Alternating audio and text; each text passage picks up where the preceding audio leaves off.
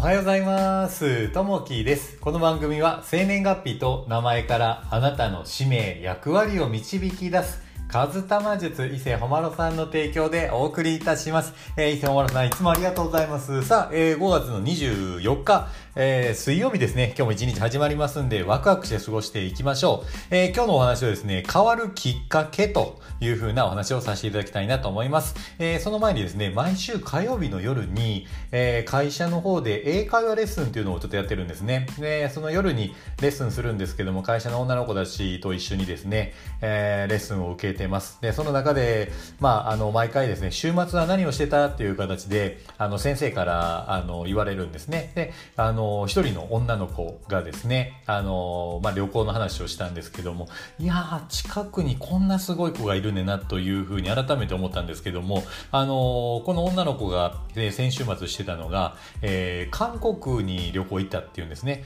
えーまあ、金、土、日で、えー仕事終わった後に、えー土日で韓国に行って戻ってきたと言ってたんですよ。で、まあ、これはこれで、あ、そうなんだ、いいなと思ったんですけども、なんと31回目、えー韓国に行ったのが31回目ですですね。で、この子すごいのがですね、えーゴールデンウィークに、あの、中近東に、あの、行ってるんですね。長期のちょっと、えーゴールデンウィーク、あの、ウィークを使った休みで行ってる。で、なおかつ、先月は台湾に行ってるんですね。いや、めちゃくちゃ行動力あるなっていうのと、あすごいなと思いますね。で、えー今年、他どっか行くのって聞いたらですね、まだ行くみたいですね。ベトナムと、あと、タイの方に、ちょっと旅行で行きますね、ということで、いや、もっと行きたいなとは言ってたんですけれども、いやー、なんかこう、えー覆りましたね。えー年に1回海外旅行行けたらいいなと思ってたんですけど、あこんなアグレッシブな子が近くにいるなんてっていうところで、えーびっくりしましたね。世界はめちゃめちゃ広いですね。やっぱりね、えーいろんなところに動き回って行動すると、いろいろね、人生も良くなってくるのかなと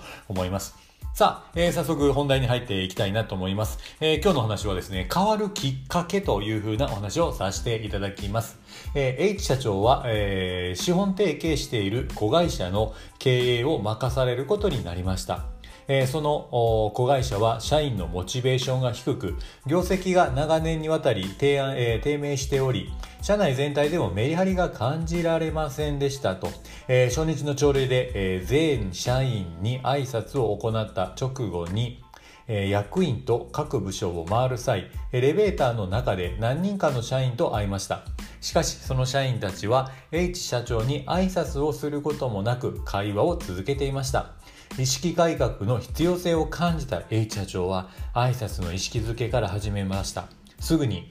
成果は出ませんでしたが、えー続けていくと社内の雰囲気も良くなっていきました。また営業部と商品開発部は対立することが多く、えー関係性が悪い状態が続いていました。しかし、挨拶の徹底をきっかけに、えー関係は改善され、えー互いの部署が、えー連携、を強化したことで、えー新商品を完成させることができましたと少しの意識や行動の変化が自身の成長につながります。何かに行き詰まったら変化をつけて状況を好転させるきっかけにしたいものですと、えー成長のきっかけを作りましょうというところですね。まあこの部署、えーどっかの部署とどっかの部署がこうなかなかうまくいかない対立したりとかっていうのもあったりね、えーしますし、あと挨拶のところですね。こういったところがなかなかできないなっていうところもあったりはしますよね。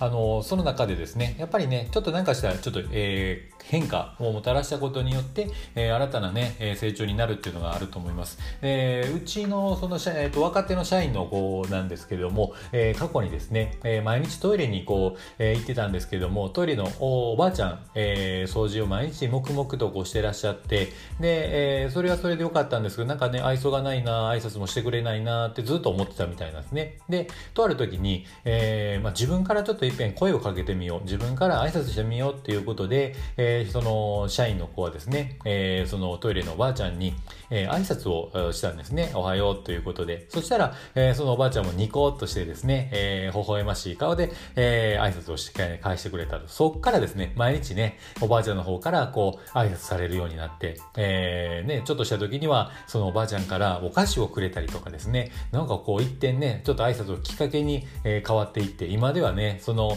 えーお掃除のおばちゃんの中では、その、えー社員の方が結構人気になって、えーファンになってるような形で、いつもね、出会うと握手して握早くしてとかね、そういう形で言われるみたいですね。まあ、ちょっとしたね、えー、きっかけが中あのー、きっかけが、えー、一つの原因となって、まあ、変わるということはたくさんあると思いますんで、まあ、変わるきっかけですね。ちょっとしたことなんですけども、変えてみるといいかなと思います。さあ、えー、今日のね、えー、一言になります。えー、私たちは、皆何かに恐れて逃げ出したくなる時があります。そんな時、諦めないと決意したあなたの強さは運命を変えようとする決意の表れでもあるのですと、えー、ドライダ、えー、コルドバさんの言葉ですね。まあちょっとしたね、えー、きっかけ、え、運命を変えるきっかけっていうのは一つね、えー、決意でもあるので、よし、これをしようともう諦めない、えー、やめないって決めたものはね、絶対ね、必ずね、えー、達成できるかなというふうに思いますんで、まあ、諦めず自分のね、夢を追っかけていただけたらなというふうに思います。